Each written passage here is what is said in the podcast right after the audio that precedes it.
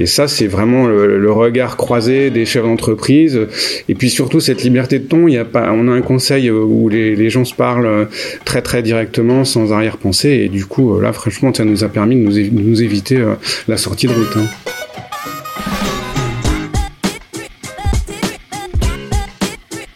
Soyez les bienvenus sur IRD Vox, la chaîne de podcast du groupe IRD qui accompagne à travers ses outils d'investissement la croissance des entreprises depuis la création jusqu'à l'ETI.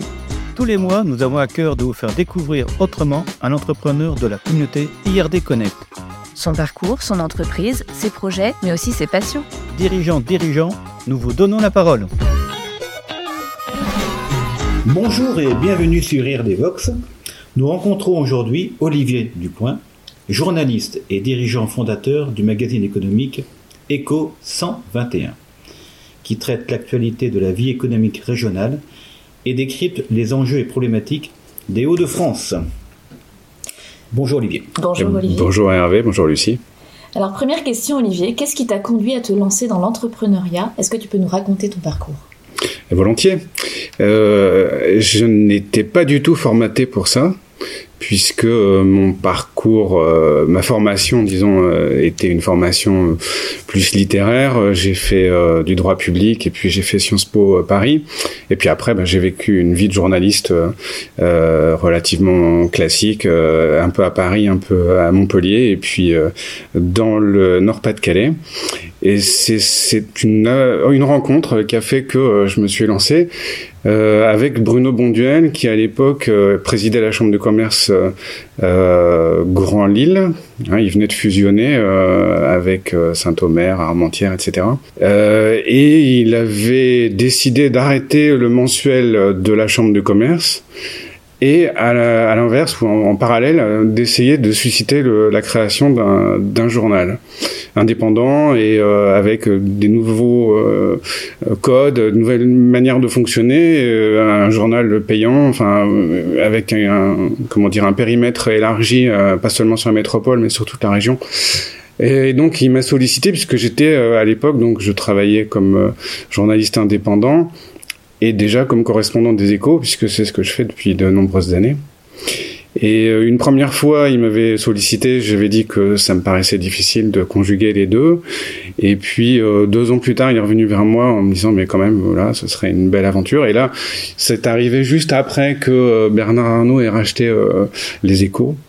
Et il se trouve qu'à ce moment-là, euh, l'information régionale avait été euh, fortement réduite euh, et que du coup, j'avais un peu plus de disponibilité. C'est comme ça que ça s'est fait et que finalement j'ai dit oui et que je suis parti dans une aventure dont j'imaginais pas qu'elle serait aussi longue, aussi intéressante et enrichissante. C'est vrai que c'est une, une aventure assez unique dans la vie d'un journaliste. C'est une création d'entreprise en fait, c'est une création. Alors t'as fait dans quels journaux à Paris, Montpellier, t'as fait Écoute, euh, j'ai commencé euh, à l'étudiant.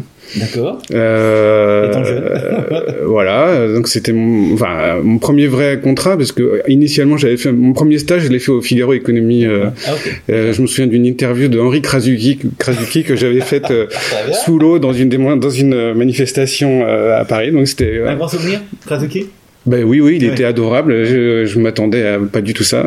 Il y avait des gros bras de la CGT tout autour de moi, mais c'était une autre époque. C'était Figaro qui a, qui a interviewé Krasuki, c'est pas mal. Voilà, voilà, voilà. Donc ils avaient envoyé le petit stagiaire faire ça. Ouais, très bien. Et puis euh, ensuite, euh, j'ai travaillé euh, dans plusieurs journaux, La Croix, Entreprendre, voilà. Et puis bon, je, évidemment, donc j'ai fait une année pratiquement aux Échos à Paris en, remplacement de, de, de, plusieurs personnes, une maternité, un, accident de la route, bref.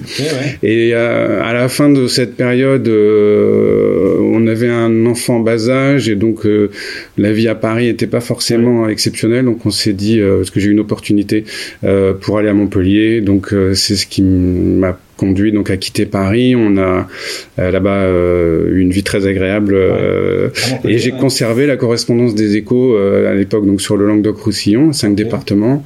On a vécu 7-8 ans là-bas et puis donc on est arrivé. Je suis comment dire donc c'est en 97 que j'ai pris la décision de de, de, venir dans le Nord. C'est une région que je connaissais pas. Ah Même si. Bah en fait, si j'ai des liens. ma mère est née à la Madeleine et surtout mon arrière-grand-mère Elisabeth Roquette, ah, c'était la sœur des fondateurs du groupe Roquette. Ok. voilà. Donc j'ai quand même des liens, mais je connaissais pas. D'accord. Et j'ai découvert. Et c'est une région qui. qui t'as eu d'appréhension, euh, Montpellier pour arriver dans le Nord euh, Si, si, c'était vraiment la diagonale du fou. C'était en plus euh, à peu près en même temps que sortait Bienvenue chez les Ch'tis. Je me retrouvais complètement dans dans cette scène où on voit quand Danny Boone arrive avec le panneau Nord-Pas-de-Calais, il se met à pleuvoir à verse, des drages d'enfer. C'était exactement ça. Exactement. Mais voilà, donc depuis, donc j'ai travaillé un peu la Gazette quelques années, Gazette Nord-Pas-de-Calais. Et puis donc j'étais euh, indépendant, je continuais aussi la correspondance des échos pendant ce moment-là. Et donc c'est en 2010 euh, que 2009-2010 euh, que s'est noué ce contact privilégié avec Bruno Bonduel et puis qu'on a constitué ce tour de table qui a été bah, peut-être qu'on va en reparler, mais c'est vrai que c'était un des points clés finalement de, de, de l'ADN très très spécial de ce journal. Parce qu'on parle d'ADN, donc on va suivre là-dessus. Euh, bon, présente-nous Tom Eco 121, hein, euh, le journal, sa, sa, mission, et ses valeurs également, si tu veux bien, sa raison d'être. Ah, la, raison d'être, c'était bon, c'est d'abord un journal d'information économique. Hein, c'est quand même ça la, la clé. Euh, c'est notre postulat fait par des journalistes dans un esprit d'indépendance. Euh, donc sans être, euh, euh, sans exagérer sur notre indépendance, mais, mais on y tient. C'est parce que justement, il se trouve que dans notre actionnariat, on a 40 chefs d'entreprise plus 4 institutionnels, dont, dont l'IRD. Donc on mmh. est, on est ravi d'avoir ce tour de table extrêmement représentatif de l'économie régionale. Mais ça, donc c'est un gros atout parce que ça permet d'avoir un réseau important, un écosystème bienveillant autour de nous, et ça c'est vraiment précieux. Euh, mais ça pouvait aussi être euh, éventuellement un risque en termes de, de pression euh, pour pousser un certain nombre de sujets, d'articles, etc. Et, au début, c'est vrai qu'il y avait sur la place de Lille des, des, des sceptiques qui pensaient que le journal allait rapidement se transformer en, en porte-voix du, du, patronat. Donc c'est vraiment pas ce qu'on est.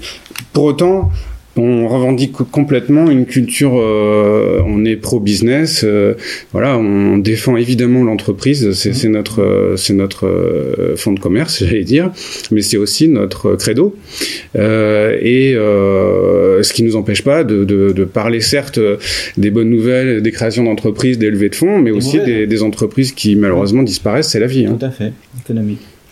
Donc ça me l'a tes valeurs. Ok. Toujours sur ce magazine, en ces temps où l'information est accessible gratuitement euh, et en ligne, est-ce que c'est pas audacieux de conserver une formule payante et diffusée également en print en plus du digital? Alors, il y a deux questions en fait. La, première question qui est celle du, du caractère payant du journal. Euh, C'était indispensable. En fait, le problème, c'est que ce qui n'est pas payant n'est pas perçu comme étant euh, valorisable. L'information a, un prix hein, euh, et une valeur. Il faut aller chercher l'information. On peut pas euh, avoir un modèle complètement gratuit. Il y a eu des exemples de, de journaux gratuits dans la région. D'ailleurs, c'était le cas de FAS, mais c'était faussement gratuit, puisqu'en réalité, c'était payé par la Chambre de commerce avec les cotisations des, des entreprises. Euh, il y a eu Entreprise et Management, qui était un, un journal qui était plutôt assez bien fait en région, qui n'a duré, je crois, que 18, 18 ou 24 mois, qui était entièrement fondé sur la publicité et qui était euh, diffusé massivement. Hein. De mémoire, il y avait, euh, ils étaient à 60 000, un tirage de 60 000 exemplaires, ce qui est énorme. Euh, bah, le problème, c'est que quand on dépend que de la pub, euh, le jour où les annonceurs euh, se braquent ou bien euh, où le marché se retourne, c'est très compliqué. Donc, et ben voilà, ils n'ont pas survécu. Nous, on, maintenant, on existe depuis quand même 14 ans, ce qui, dans, par, pour un lancement de journal, est assez assez remarquable. le deuxième point, c'est le caractère papier et web. Euh, en fait, depuis le début, on est absolument convaincu que, c'est précieux d'avoir ce journal. En fait, euh, on a une information qu'on veut très qualitative. Je l'ai pas dit dans les valeurs tout à l'heure, mais ça fait partie de, notre ADN aussi d'être vraiment rigoureux. On veut, on veut pas qu'il y ait d'erreurs dans le journal. Alors évidemment, ils s'en glissent parfois, mais on, on essaie d'être très rigoureux à la fois sur le contenu et sur la forme, avec un style euh, vraiment euh, qu'on essaie de, de ciseler au maximum. Euh, et ça- le papier, est- Bah voilà. c'est un beau papier glacé. Enfin, c'est- Ce que j'allais dire, ça va avec. Ouais. C'est-à-dire qu'on essaie de, de, de- de- d'avoir un package, un, un produit qui soit vraiment, euh, qui donne de l'appétence et euh, qui, pour lequel il y a un- une certaine, comment dire ça euh, Vous allez couper ce truc-là, parce que ça va pas. Il y a un plaisir à le lire, en fait. Voilà. Ben, je pense qu'il y a- une, euh, une préhension, Ouais. euh, une qualité euh, de contenu, mais qui, qui attire l'intérêt aussi des, des, des annonceurs. Tout à fait. Parce que euh, un annonceur viendra moins sur un journal qui est en qualité de, de papier journal Ah classique. Quoi. Tout à fait. Donc euh, voilà. Donc effectivement, on y tient. Euh, alors, il est vrai que depuis la, la naissance du journal, on a quand même réduit la diffusion print au profit euh, d'une diffusion web plus importante. Donc on a plus d'abonnés web euh, maintenant qu'avant. Mais on tient beaucoup à notre euh, à notre journal papier parce que euh, ça reste, euh, je pense, un rendez-vous auquel les gens sont attachés quand ils reçoivent le journal dans leur boîte aux lettres ou quand ils vont le, chercher en kiosque. Je pense qu'il y a ce, ce- ce- cet intérêt de le découvrir, de le lire. On lit pas la même, on lit pas du tout de la même manière. je pense que vous pouvez en témoigner hein, sur le papier et sur le web. C'est rien à voir. Il y a plus de- d'abonnés web que de papier ou- Non, non, non. Pour l'instant, on reste. euh, je peux donner quelques chiffres, mais euh, bon, globalement, on est à un tirage de 10 000 à peu près, Ouais, même ouais. si ça évolue parce que euh, on a, par exemple, des, des tirages euh, un peu plus importants quand il y a des manifestations euh, auxquelles on est partenaire, dont on est partenaire, pardon.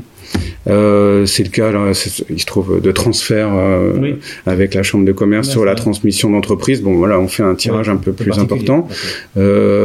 Euh, donc voilà, ça c'est pour une première réponse. La deuxième, c'est que on a beaucoup d'abonnements collectifs. Mm. On a certes euh, les gens s'abonnent, euh, on a quand même euh, à peu près euh, 5000 abonnés en tout, plus donc il y a les, kiosques, hein, Mhm. les ventes en kiosque, euh, plus les, les dépôts gratuits qu'on fait encore un peu à, à droite à gauche, notamment lors de salons. Mais euh, je ne sais plus ce que je voulais dire. Le, non, le nombre de- d'abonnés web par rapport au dit euh, Oui. papier. Euh, pff, euh, non, ça reste minoritaire. Par contre, ce qu'on peut dire, c'est que euh, on a une une base. voilà, globalement, il y a les abonnés payants, hein, qui représentent donc à peu près 5-6 000 personnes.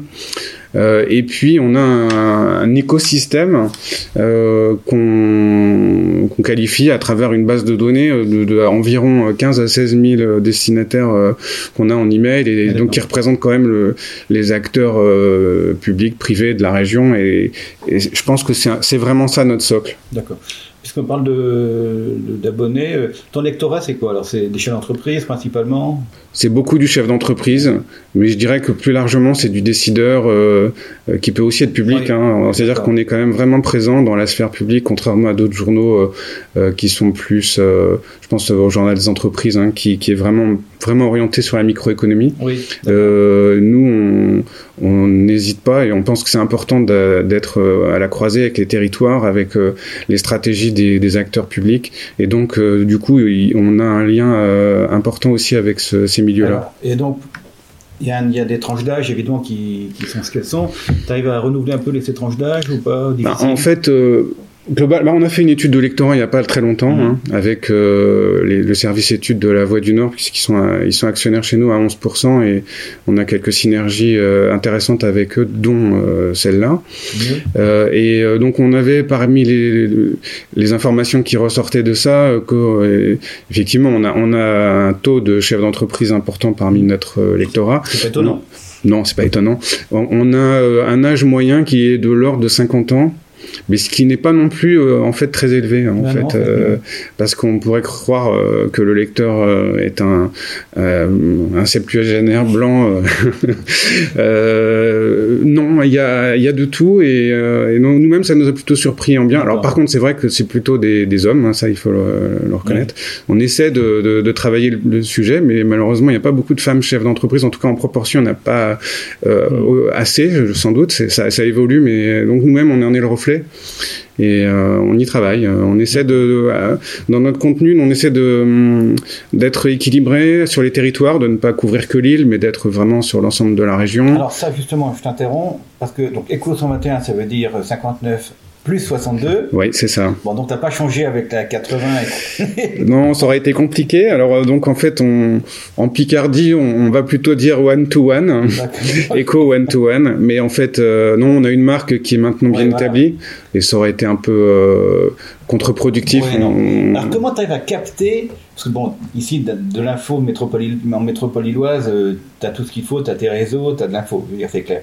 Mais bon, Côte d'Opale, euh, Picardie, un peu l'Oise, comment tu arrives à capter de l'info là? C'est pas simple alors euh, non, c'est vrai que c'est pas euh, c'est pas très simple, mais quand même euh, on s'appuie sur des réseaux. Bah oui. Hein donc on a des, des gens avec qui on est en lien et on leur demande de nous remonter des informations quand il y en a. on a notamment toutes les structures financières qui, qui elles-mêmes ont intérêt à, à, annoncer leurs opérations. donc là, par exemple, Picardie Investissement est un est un, pro, un, pourvoyeur non négligeable d'opérations qui, qui, qui qui nous intéresse, mais surtout qui intéresse notre lectorat. Hein. Les, entreprises de Lille aiment bien savoir euh, quelles sont les grosses opérations qui peuvent se faire euh, en Picardie et réciproquement. Mmh.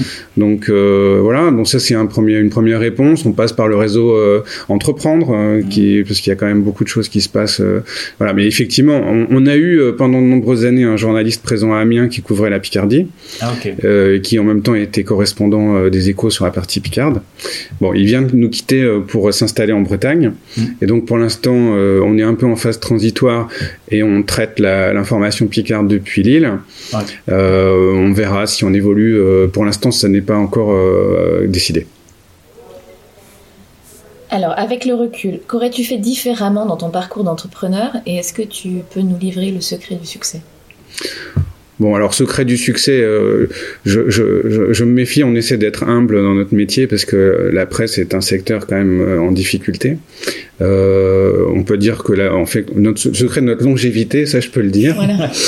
euh, eh bien, je pense que l'un des principaux piliers de notre résilience, on va dire, parce qu'il y a quand même eu le Covid qui nous a bien bien percuté, c'est justement l'écosystème, c'est notre le réseau de partenaires, de de chefs d'entreprise. Euh, on est quand même très apprécié, on est très légitime, on a une crédibilité énorme aujourd'hui dans l'information dans économique. Et du coup, bah, c'est ça qui fait qu'on est beaucoup moins sensible euh, aux bourrasques euh, conjoncturelles que d'autres. quoi. Maintenant, on n'est pas à l'abri, mais, mais ça, nous, ça nous aide énormément quand même. Hein. Alors, je ne sais pas si j'ai complètement répondu à la question. Est-ce que tu aurais fait quelque chose différemment ah dans ton parcours? Euh, alors oui, certainement parce que euh, en fait, on a lancé le journal au début euh, un peu tout feu tout flamme. on est parti, forcément, on, défrichait un peu, donc on n'a pas, on, a pensé que rapidement on allait avoir un succès immédiat. Euh... c'est le lot de tous ceux qui créent leur entreprise. Hein. Ouais. penses pas non, mais du coup, euh, on a on a beaucoup dépensé. Euh, on avait par exemple internalisé la fonction du directeur commercial. Ah, okay. Et en fait, euh, au bout de 18 mois, euh, on s'est rendu compte que ça nous coûtait les yeux de la tête, que c'était pas du tout pertinent. Ah, Alors ça, ça a été vraiment une une, une faute de management, mais qu'on a. Une expérience, une expérience, voilà. Oui, bah on démarrait. Donc on, voilà, en fait, on s'est rendu compte à ce moment-là euh, qu'effectivement il fallait d'abord asseoir la notoriété du journal avant de, de pouvoir la, la vendre. bon, et donc euh, alors et grâce alors là, je reviens à la question de tout à l'heure, c'est vraiment l'écosystème et notre euh, conseil d'administration qui m'a vraiment à un moment euh, alerté. alerté. en disant, enfin, je me souviens très bien d'un chef d'entreprise, je, je dirais pas son nom, mais il se reconnaîtra, qui, qui nous a dit bon bah je vais Olivier, je vais te dire quand on va toucher, on va se fracasser contre le mur, c'est dans deux ans rythme où on va aujourd'hui. Et je me souviens de ce conseil d'administration. Et donc, euh, ça a été un peu euh, une prise de conscience, euh, mais vraiment très forte et qui, a entraîné des, décisions immédiates. Et en fait, ça, nous a vraiment permis de nous sortir de là. Et ça, c'est vraiment le, regard croisé des chefs d'entreprise. Et puis surtout cette liberté de ton. Il y a pas, on a un conseil où les, gens se parlent très très directement, sans arrière-pensée. Et du coup, là, franchement, ça nous a permis de nous, éviter euh, la sortie de route. Hein. Tant mieux. Alors. Ah, on parle d'avenir maintenant. Est-ce qu'il y a des projets euh, en 2024, 2025 Qu'est-ce qui va se passer? Alors, il y a une première chose qui vient d'arriver, c'est que bah, je, viens d'évoquer le départ de, notre journaliste de Picardie, euh, ce qui, ce qui m'a un peu euh, conduit à, repenser les choses, parce qu'on est une petite entreprise, on est une TPE euh, de 5 personnes en fait, hein, donc c'est peu, enfin ça fait même 4 équivalents temps plein, parce qu'il y a demi-temps. E, et du coup, en fait, je viens de recruter un rédacteur en chef, donc ça ah. c'est une réorganisation assez importante pour nous. Donc quelqu'un qui a, qui a un beau passé euh, puisqu'il a été euh, rédacteur en chef de, du journal du textile, mhm. qui connaît bien l'univers le, de l'entreprise euh, et il se trouve qu'il est lillois en plus, donc bonne, bonne pioche. Mhm. Et donc là aujourd'hui la question là pour l'instant c'est de, bah, de réussir cette, cette greffe, hein. mais c'est en train de, de, se produire donc tout va très bien. et on... citer son... Oui bien sûr il s'appelle Yann Suti, tu as tout à fait raison. Et euh, qui, euh, euh, par ailleurs, garde des. Il a, il a un parcours littéraire. Il a écrit deux romans. il donne des cours à Rubica pour le parcours narratif. Enfin, c'est assez. Il a, il a un profil vraiment intéressant. Donc une recrue importante. Une recrue importante et qui va me permettre, puisque c'était aussi un des, une des difficultés, c'est que je suis très pris moi-même par l'opérationnel. C'est-à-dire à la fois je dirige l'entreprise, mais j'écris beaucoup. Or, écrire c'est chronophage. Donc là, l'idée c'est de réduire un peu mon exposition à la partie purement, purement opérationnelle et, le terrain, même si j'y reste attaché, hein, mais garder un peu de temps pour faire autre chose, mhm. euh, pour pousser un peu la diversification du titre. Donc ce que je disais tout à l'heure, on a été très impacté par le, le Covid, euh, qui fait que euh, on avait précédemment pas mal de d'événementiels. On, on, organisait des tables rondes euh, et quelques quelques soirées, des choses comme ça. On a dû tout arrêter et, et donc ça c'est quelque chose qui était assez vertueux parce que ça permettait à la fois de, de créer du lien, de, de, euh, de, générer du contenu finalement pour le journal euh, et de créer de la, de la visibilité. Autorité, tout à fait. Voilà. Donc c'est quelque chose qu'on veut absolument euh, reprendre, d'autant que la rentabilité sur ce type de d'activité est bien plus euh, importante que sur la partie purement éditoriale. Et donc ça, c'est un point sur lequel on veut vraiment pousser. Donc là, a priori 2024, c'est ça qui va être notre priorité. Euh, après, euh, à, moyen terme, euh, effectivement, euh, j'aimerais pouvoir développer une activité euh, événementielle vraiment à part entière, c'est-à-dire éventuellement filialisée, pourquoi pas, mmh, mmh, mmh. en profitant, en, en, valorisant notre notre marque et notre expertise, notre crédibilité. voilà, donc ça c'est effectivement quelque chose que bon. Et puis naturellement, il y a aussi la question de l'âge du capitaine, hein, puisque je j'aurai 60 ans l'année prochaine, donc c'est aussi quelque ah. chose à quoi je pense. Mais donc globalement, il y a euh, une question là dans les cinq ans qui viennent. Euh, je me prends, je prends le temps. Je parlais de la transmission tout à l'heure. Euh, il faut quand même que j'y pense moi-même. Bon, pour l'instant, c'est plutôt une transmission d'abord de l'opérationnel vers le stratégique, et puis on verra la suite. Très bien. Alors maintenant, la, question euh, de nos précédents invités. C'était Romain Mariani et Basile Melchior, hein, qui sont co-dirigeants de Charlie Solutions. C'est une entreprise qui est spécialiste de la géolocalisation du matériel au service des entreprises. Tout ce qui va être euh, euh, chantier, etc., bâtiment. et autres. alors leur question, vous avez recruté récemment donc un nouveau rédacteur en chef, on vient d'en parler. Mais alors pourquoi recruter si ChatGPT peut être votre meilleur ami pour rédiger des articles? Alors je, connais euh, l'entreprise Charlie Solutions et c'est vrai qu'ils ont un, très beau euh, un, très beau concept hein. euh, et donc je les salue. Euh, quant à leur question, alors ben ChatGPT a de grandes vertus, c'est évident. simplement, en fait, ChatGPT a besoin de nous. Il faut qu'il y ait quelqu'un qui produise la première information. Euh, parce que sinon, euh, l'intelligence artificielle peut beaucoup, mais ne peut pas créer une information euh, from scratch. Quoi. Il faut quand même qu'il y ait du contenu. Et ça, c'est nous qui l'apportons. C'est pour ça que mm-hmm. ça renvoie à la, à la question sur le, le, prix du journal. Oui, il y a un coût d'acquisition de l'information. Un chat GPT, c'est zéro, mais, mais initialement, il y a quand même des gens qui sont allés, pardon, qui sont allés sur le terrain pour pour ramener l'information. Donc, c'est pour ça que non, personne ne remplacera un rédacteur en chef. C'est impossible on a euh, un prisme, on a une. Euh, certes, euh, on pourrait utiliser partiellement l'intelligence artificielle, on, y réfléchit, mais de façon extrêmement ciblée. par exemple sur notre agenda. On se dit que pour l'instant on le fait complètement à la, mano, mais que demain ça pourrait être extrêmement simple de d'aller demander à ChatGPT de, se- de s'en occuper pour nous. Ok. Donc les rédac chefs continueront à exister aujourd'hui, mieux. demain et après-demain. Voilà. que l'information, elle tombe pas du ciel, effectivement. Quel était ton... Alors maintenant, on, va... on passe aux questions personnelles. Voilà. Euh, ton plus grand coup de bol dans ta vie professionnelle?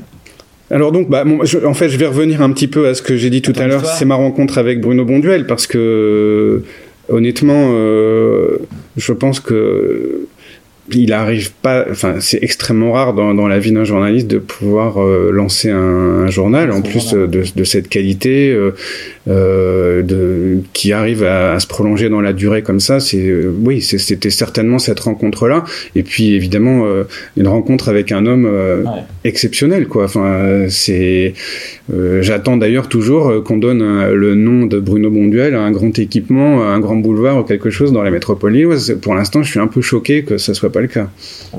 Est-ce que tu peux partager avec nous un échec qui t'a permis au final de progresser? Bah je vais en citer deux. Euh, il y en a un qui un, un échec de recrutement.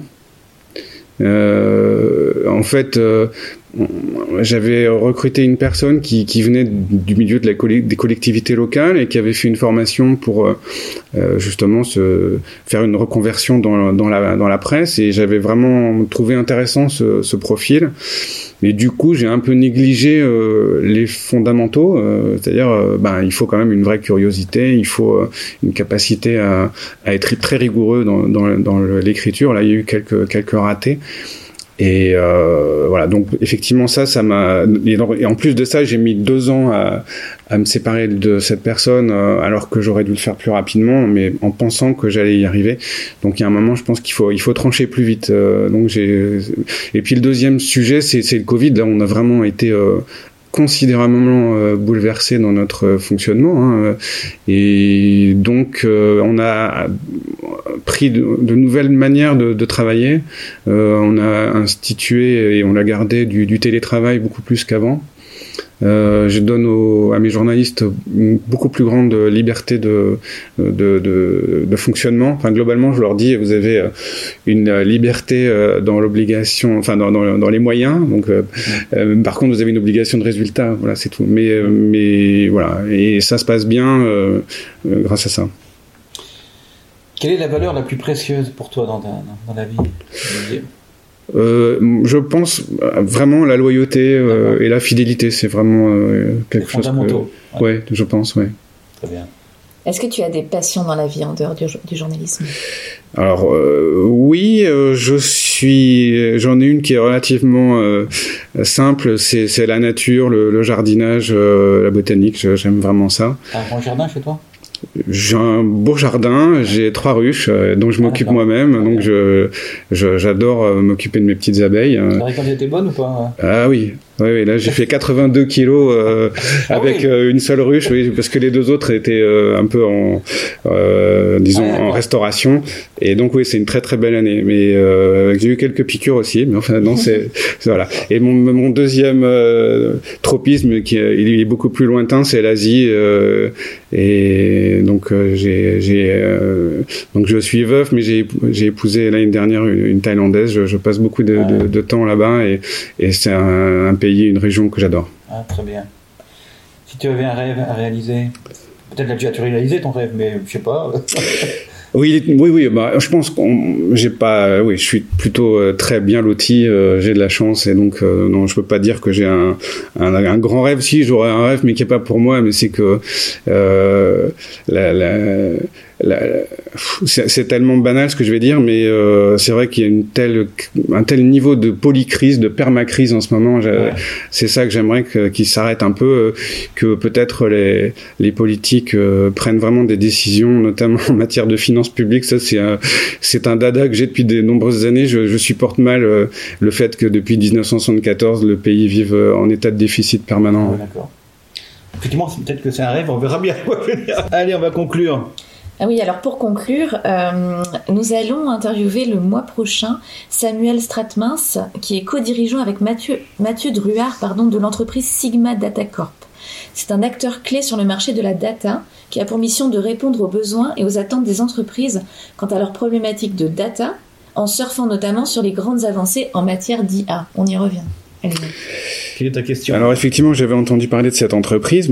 J'ai, ma question, elle portera euh, sur l'IA forcément, euh, puisque nous-mêmes, dans notre métier, comme je disais tout à l'heure, on, on, y réfléchit. Et puis on voit déjà un certain nombre de médias qui, euh, qui notamment en Allemagne, aux États-Unis, euh, qui basculent des, euh, des services entiers, enfin qui les font passer de, de, de l'humain à la machine. Et donc la question, c'est est-ce que l'IA n'a que des vertus ou bien est-ce qu'il faut s'attendre quand même un impact extrêmement fort socialement euh, et euh, avec des, des, des, pans entiers de, de salariés qui pourraient perdre leur emploi euh, à court moyen terme. Et eh bien voilà, donc généralement un journaliste interview, ben là on a interviewé le journaliste, hein, c'est l'arroseur arrosé, c'est très bien. Merci beaucoup Olivier pour cet échange inspirant et puis à bientôt sur Rire des Vox. À bientôt. Merci beaucoup, à bientôt. Au revoir. Au revoir.